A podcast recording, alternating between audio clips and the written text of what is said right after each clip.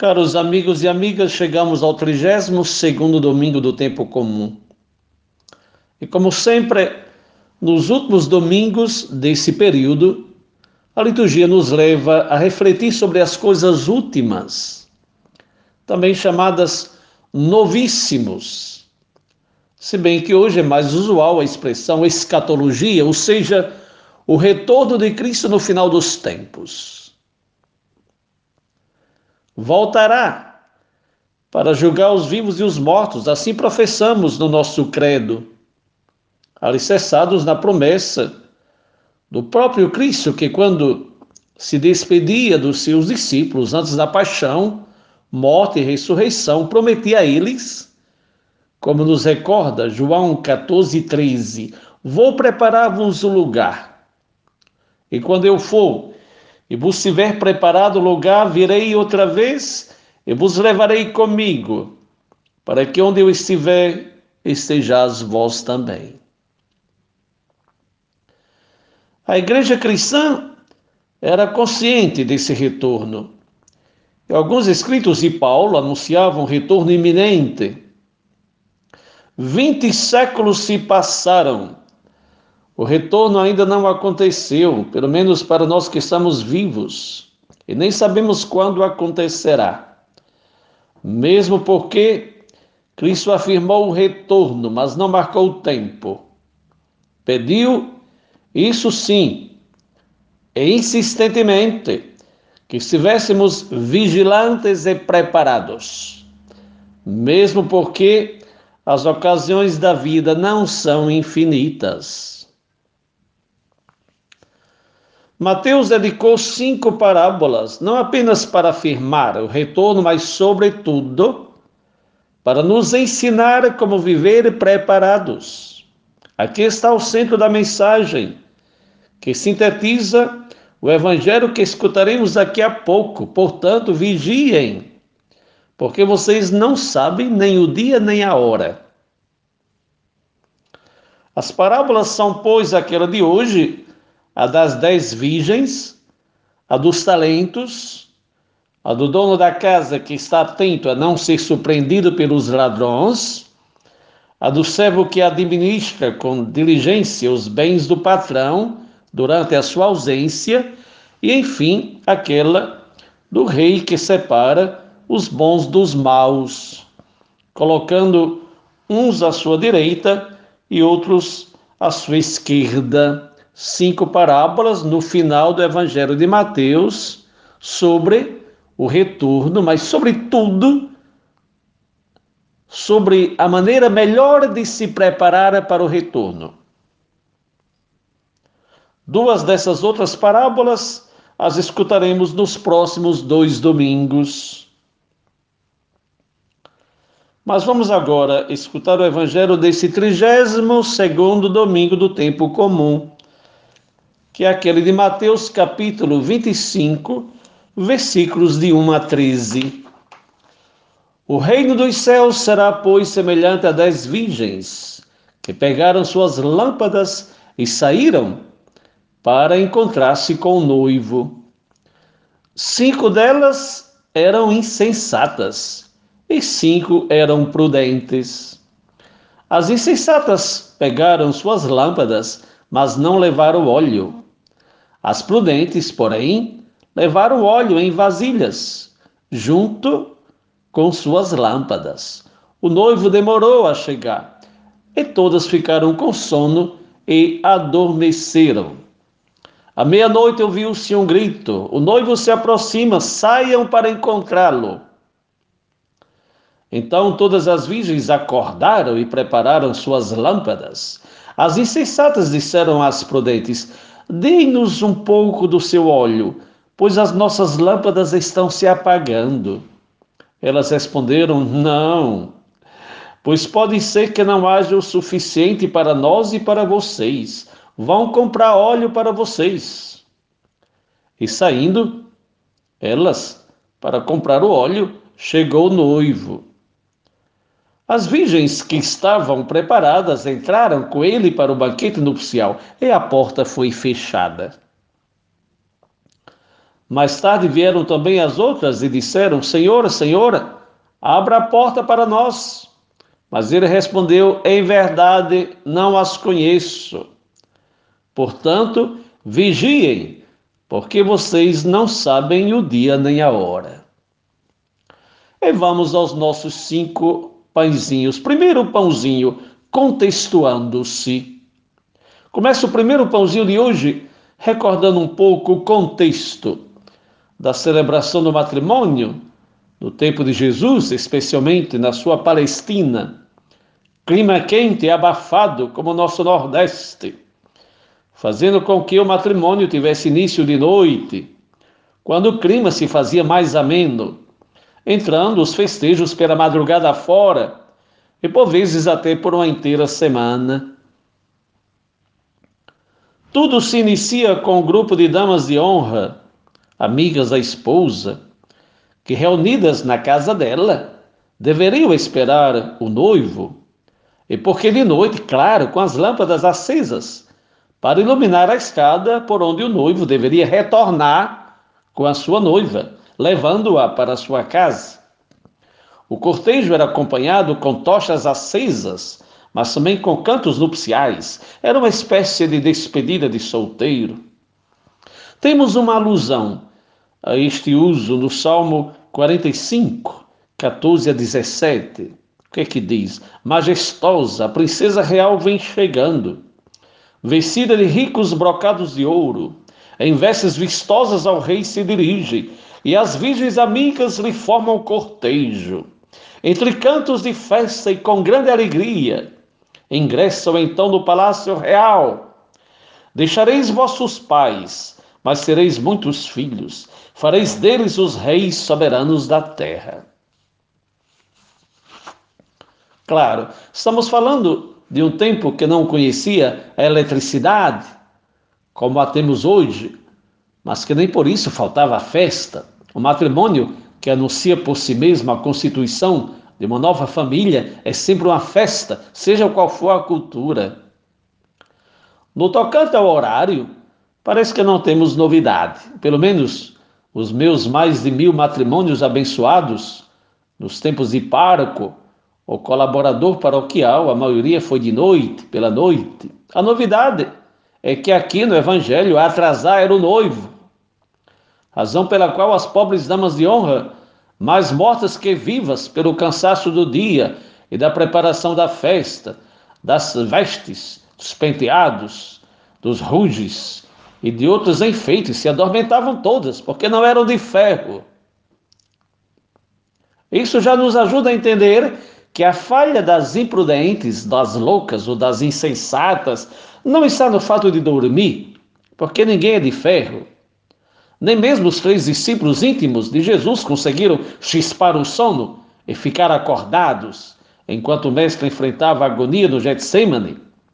A falha está na falta de reserva de óleo para as lâmpadas, ou seja, adormentar-se nos falsos comportamentos e nas falsas seguranças.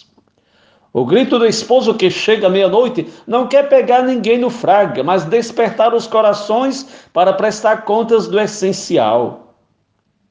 Parece banal, mas se preocupar com penteados, vestes, maquiagens, aparências, aparatos externos e esquecer o essencial é coisa mesmo para pessoas insensatas e imprudentes, que ficam nos enfeites e descuidam do necessário. As cinco insensatas me fazem lembrar o meu tempo de criança, quando ainda não tinha muita consciência da vida. Ia para os casamentos pensando na comida, não nos noivos. Parece que as insensatas pensaram na festa e não no noivo. É como o sacristão ou o mestre de cerimônias que preparam a missa solene dando ênfase aos aparatos externos, esquecendo da hóstia para a consagração. Manter as lâmpadas acesas era a coisa mais importante para aquelas damas de honra, porque a elas cabiam iluminar o percurso dos noivos. E aqui já antecipo que a figura principal do evangelho de hoje é o noivo, que outro não é que Jesus. Jesus está falando dele mesmo, precisamente do seu retorno e de como deve encontrar as pessoas que nele depositaram as esperanças de eternidade. Manter as lâmpadas acesas hoje é a nossa melhor resposta para os que dizem que não temos mais nada a esperar. Nós vivemos a esperança. O centro do Evangelho é, pois, o noivo, cuja vinda é certa, mesmo que se atrase, que finalmente chega e que fecha a porta para começar a festa com os que se encontram dentro, desconhecendo os que se ausentaram na hora que deveriam estar presentes. E começam a bater a porta. E aqui já posso antecipar uma outra lição do Evangelho de hoje. O cristão não vive de cronologia, mas de encontros. Não se baseia no calendário, mas no tempo favorável.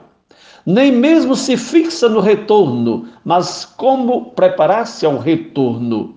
Deus nos surpreende por vir quando não o esperamos. Suas visitas são tão profundas e inesperadas que, se não tivermos conectados, corremos o risco de perceber que ele veio somente quando já se foi.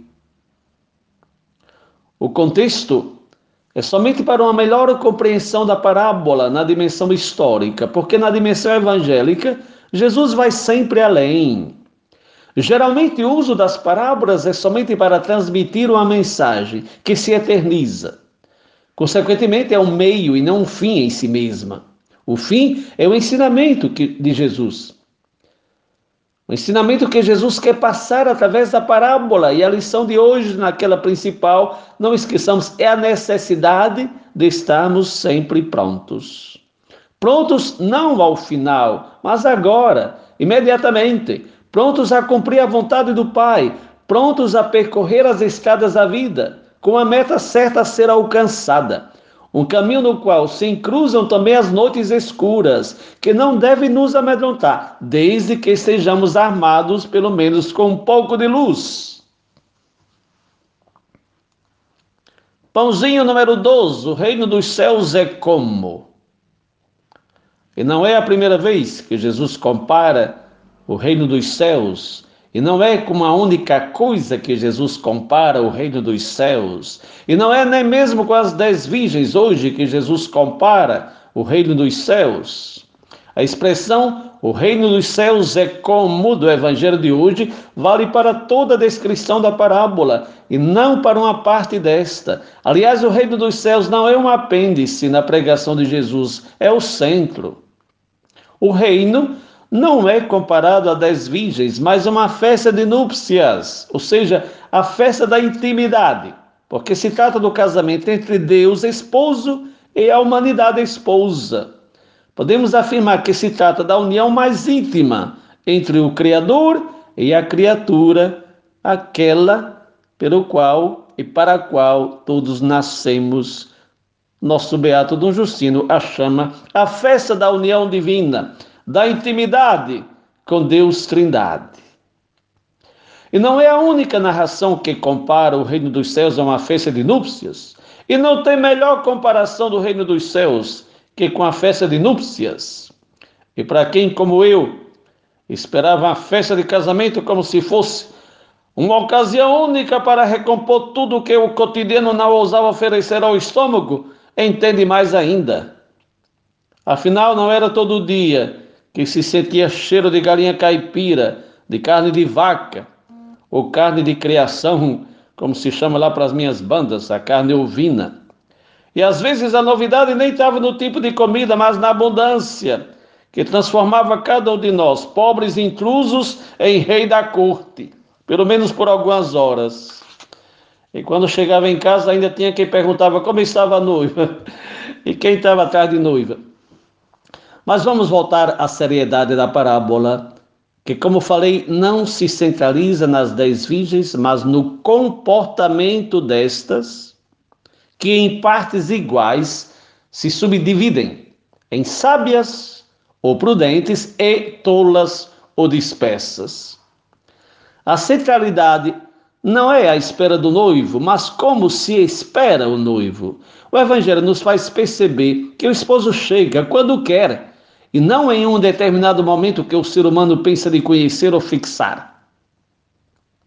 As cinco damas de honra foram sábias porque prepararam não apenas as lâmpadas, mas a reserva de óleo, para que quando o noivo chegasse, o acompanhassem ao salão nupcial.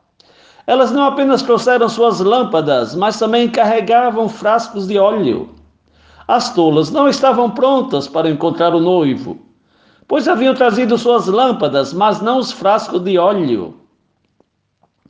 Impossível escutar essa mensagem sem recordar uma passagem de Mateus, o mesmo Mateus, precisamente em 7, 24 27. Portanto, quem ouve essas minhas palavras e as pratica é como um homem prudente que construiu a sua casa sobre a rocha, caiu a chuva, transbordaram os rios, sopraram os ventos e deram contra aquela casa, e ela não caiu, porque tinha seus alicerces na rocha. Mas quem ouve essas minhas palavras e não as pratica é como um insensato que construiu a sua casa sobre a areia. Caiu a chuva, transbordaram os rios, sopraram os ventos e deram contra aquela casa e ela caiu, e grande foi a sua queda. Quando as virgens distraídas foram comprar o azeite e voltaram, o noivo já tinha entrado no salão nupcial. A porta estava fechada. Quantas vezes valorizamos as oportunidades só depois que as perdemos? Quantas vezes pensamos no essencial só depois que o secundário tomou o lugar dele? Quantas coleções de fracasso se acumularam só porque não abastecemos o coração de oração, de obras boas, de atos de caridade? A que serviu tanto tempo gasto com os aparatos e os enfeites externos, se depois cinco daquelas damas de honra perderam o encontro fundamental? Pãozinho número 3, a verdadeira sabedoria.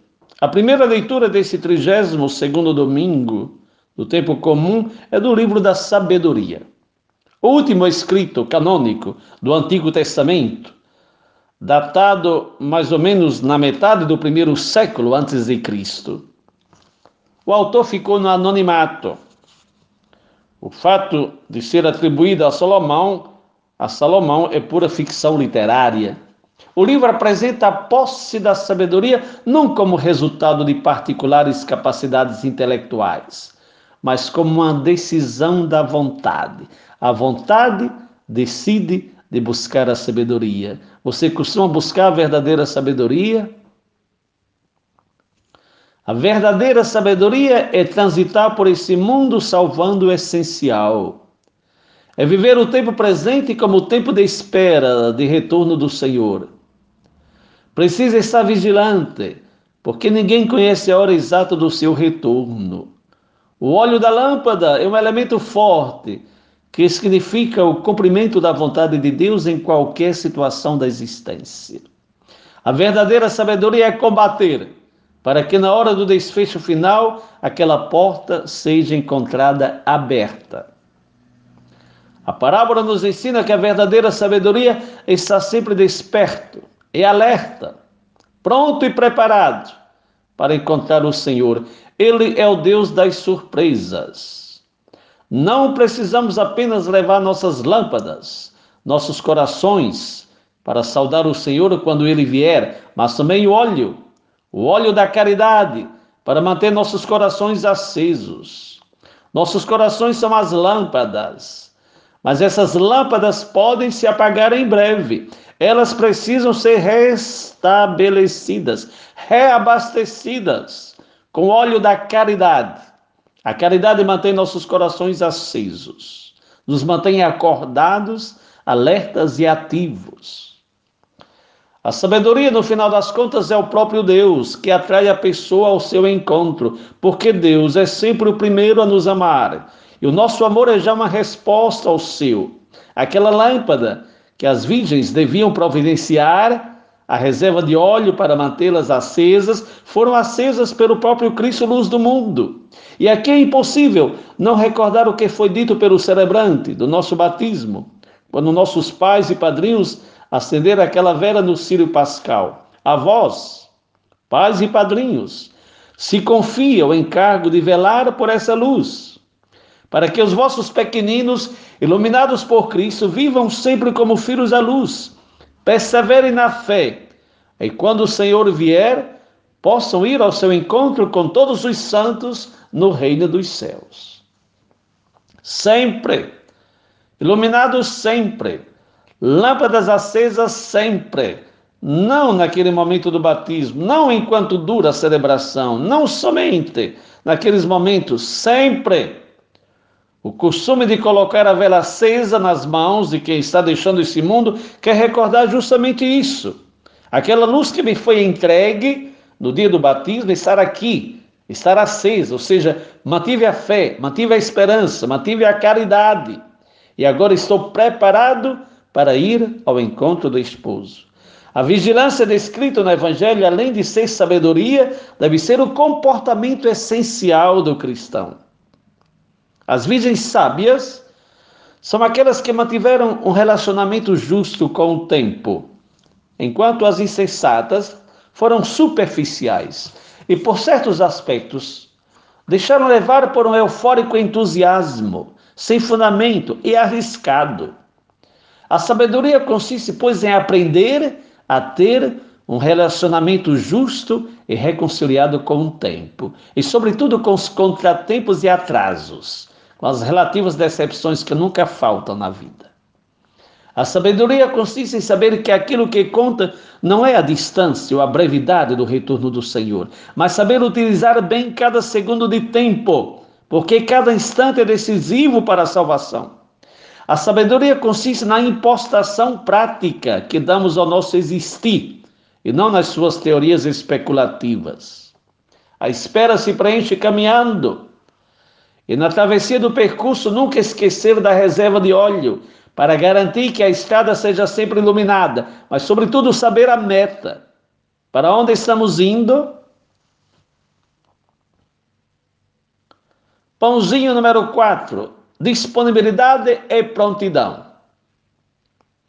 O centro da parábola é a disponibilidade e prontidão de encontrar o esposo, esse comportamento foi assumido pelas virgens sábias. O fato de negarem o óleo às demais não é nem mesquinharia nem falta de caridade. Era o desejo de manter a lâmpada delas acesas para a vinda do esposo, não importasse a que hora chegasse, porque ali estava o centro da questão, o coração da festa, o motivo pelo qual elas estavam ali preparadas. No final, cada um possui o óleo que merece e não pode usar aqueles dos outros. A morte, podemos dizer, carimba as próprias escolhas. Claro que quando o esposo chegar será tarde para quem desperdiçou a vida até o último momento. Cada obra de amor, ao contrário, dá glória a Deus e enche de óleo a lâmpada dos bons. Conservar-se fiéis e disponíveis, custe o que custar, porque essa é a condição para estar prontas e acolher o esposo, não importa que hora chegue. Dividir o óleo naquele momento seria arriscar, como intuem as próprias virgens sábias, deixar a estrada à mercê da escuridão, visto que o óleo viria a faltar a umas e outras. Ninguém pode substituir-se nas escolhas sérias da vida. O óleo das previdentes não se pode transformar em mercadoria a ser vendida ou comprada no último momento. Não é matéria de consumo, mas estilo de vida que se reveste de prontidão para o momento do encontro. A salvação não se compra, é dom a ser acolhido e mantido. Essa parábola foi inserida por Mateus diante de uma pergunta muito comum no tempo da igreja primitiva: quando acontecerá a parousia? Ou seja, quando Cristo retornará? O evangelista não diz quando retornará, mas convida a preparar-se para este evento. O tempo da espera deve ser tempo de ação, tempo frutífero, tempo de mãos na obra. Todas as dez virgens sabiam disso o queriam, o esperavam, mas cinco delas não se prepararam convenientemente. Não basta saber, Não basta nem mesmo esperar, é necessário saber esperar agindo, saber esperar amando, saber esperar na vivência do batismo, saber esperar na dinamicidade da comunidade que deve manter viva a chama da caridade. Todas dez se adormentaram. E como já recordei, não é o adormecer que decide quem se salva e quem não se salva. A questão não está nos olhos abertos ou fechados, mas no coração morto ou vivo. A esse propósito, existe um belíssimo comentário de Santo Agostinho sobre essa passagem do Evangelho, que vale a pena recordar. O que é que ele diz? A vigilância é velar com as lâmpadas acesas, não tanto contra o sono do corpo, mas contra o sono do coração, que é como a noite do século presente. No final das contas, somos nós mesmos a ser lâmpadas acesas, a indicar ao mundo que vivemos para os outros porque vivemos por causa de um outro. E perder a audiência final com esse outro não é perder alguma coisa na vida, mas é perder a própria vida. Você já perguntou a você mesmo quantas coisas boas já perdeu devido à sua negligência e indolência? Como vivemos o tempo da espera? Pedro, na sua segunda carta, 3, 14 e 15, nos dá um ótimo conselho. Por isso, amados, enquanto aguardais esses eventos, esforçai-vos para que sejais encontrados por ele em plena paz, sem mácula e livres de culpas diante dele. Considerai que a longanimidade do nosso Senhor é uma oportunidade para que possais receber a salvação. O Papa Francisco, comentando esse passo do Evangelho, diz que aqui se trata de não esperar o último momento da nossa vida para colaborar com a graça de Deus, mas de começar a fazer agora. Seria belo pensar um pouco: um dia será o último.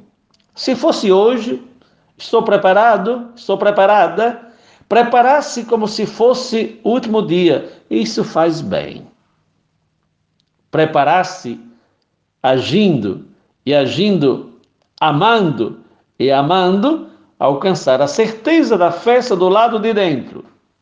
Duríssimas as palavras escutadas pelas que batiam na porta: Não vos conheço. Palavras pronunciadas por quem? Justamente por aquele que disse: Batam e a porta lhe será aberta. Mudou de opinião? Não. Essa dureza sublinha o caso sério da fé. Convida a não perder a ocasião mais importante da vida, o encontro com o esposo. Pãozinho número 5, abastecer-se do essencial. Parece contradição a expressão abastecer-se do essencial, mas não é. O que salva as cinco virgens prudentes é justamente aquele vaso de reserva faltado às insensatas que pensaram a curto prazo. O que salva as prudentes é a espera vigilante, é a capacidade de pensar e agir não tendo o tempo presente como uma posta limitada e fechada, mas como uma janela que se abre para a eternidade. O termo loucas ou insensatas é muito forte para que se trate de um simples esquecimento de um objeto em uma das noites da existência. Existe um pouco de maldade e irresponsabilidade naquelas que tinham a missão de iluminar o cortejo por onde o noivo deveria passar. É muito desleixo para uma ocasião tão importante e, de certa forma, única e irrepetível. Aliás, o livro dos Provérbios 24, 20 não usa meias palavras. O que é que diz? Não existe futuro para o malvado. A lâmpada dos malvados se apagará. Mas também Mateus, em outra parte do seu evangelho, precisamente em 15, 16, adverte: da mesma forma, resplandeça a vossa luz diante dos homens, para que vejam as vossas boas obras e glorifiquem o vosso Pai que está nos céus. Não é, pois, nem mesmo a imprudência excluir a participação do banquete nupcial, mas a maldade e a ingratidão. O Evangelho não chama atenção a um esquecimento qualquer, mas a uma inteira vida vazia, opaca, medíocre, incapaz de fazer o bem a alguém ou de não emanar nenhum raio de luz na travessia da noite. Passar de frente a um poço de gasolina, já com pisca de reserva vermelho, e prosseguir a estrada, sem saber onde se encontra o próximo poço, o próximo posto de abastecimento, é irresponsabilidade. E quem assim age não pode lamentar-se, nem dar a isso o nome de falta de sorte. É prudente quem se previne, porque, como diz muito bem o ditado, é melhor prevenir que remediar.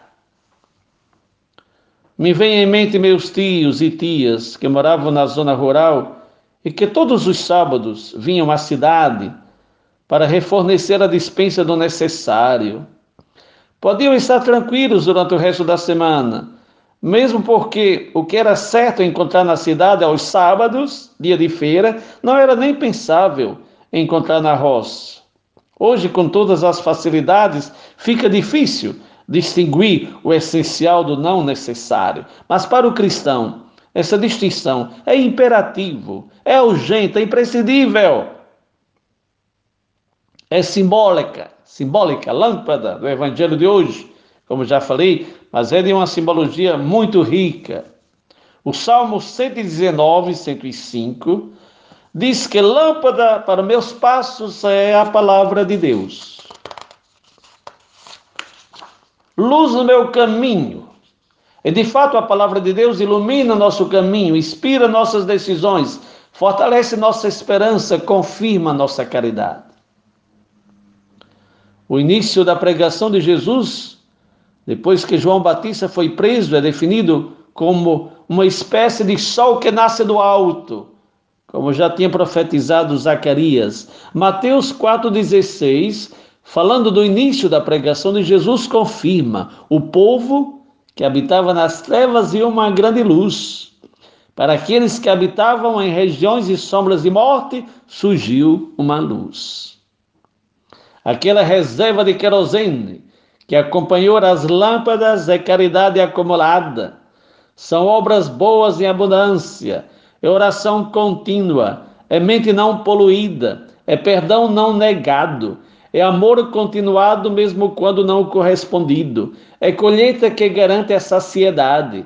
É vida não descartada, é tempo não perdido, é amor incansável, é paixão pelo reino de Deus. Traduzido na prática do bem, é porta aberta a cada manhã para deixar a sabedoria entrar. Muito bela a citação da primeira leitura retirada do livro da Sabedoria 6, 12 e 16, que diz que quem se levanta de manhã cedo para buscar a sabedoria sem se cansar, a encontra sentada na sua porta. Claro que se trata da porta do coração.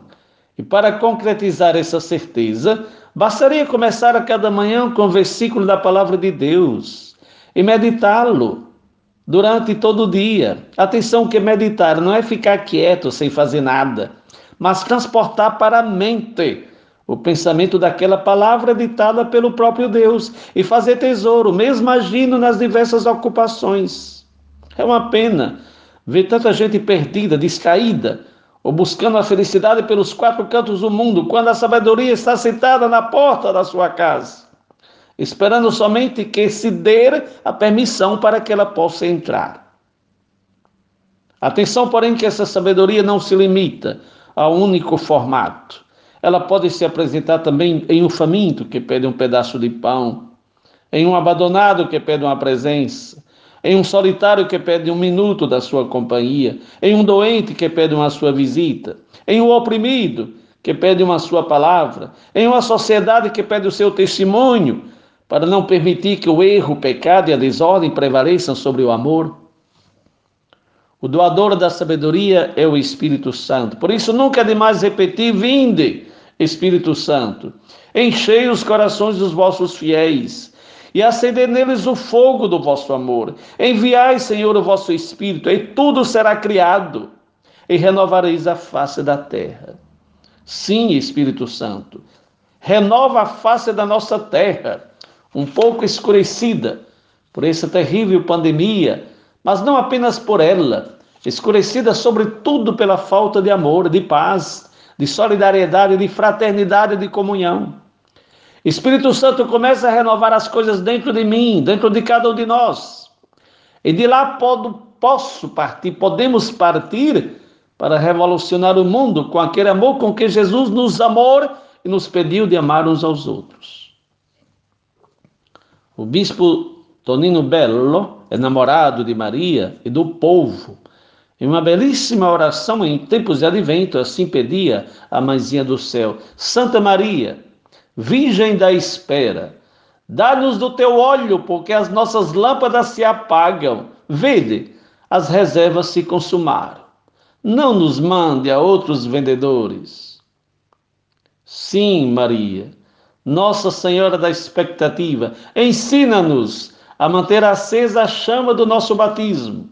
E quando tudo parece nada mais que um monte de cinzas, fazei-nos escavar para perceber que lá no fundo existem ainda brasas prontas a iluminar, desde quando sejamos nós a trazer nem que seja um pouco de lenha. Feliz domingo a todos e todas. Uma boa semana a todos e todas. Deus abençoe todos e todas. Jesus, Maria e José a todos e todas. Mantenhamos acesa a chama do amor, hoje, amanhã e sempre.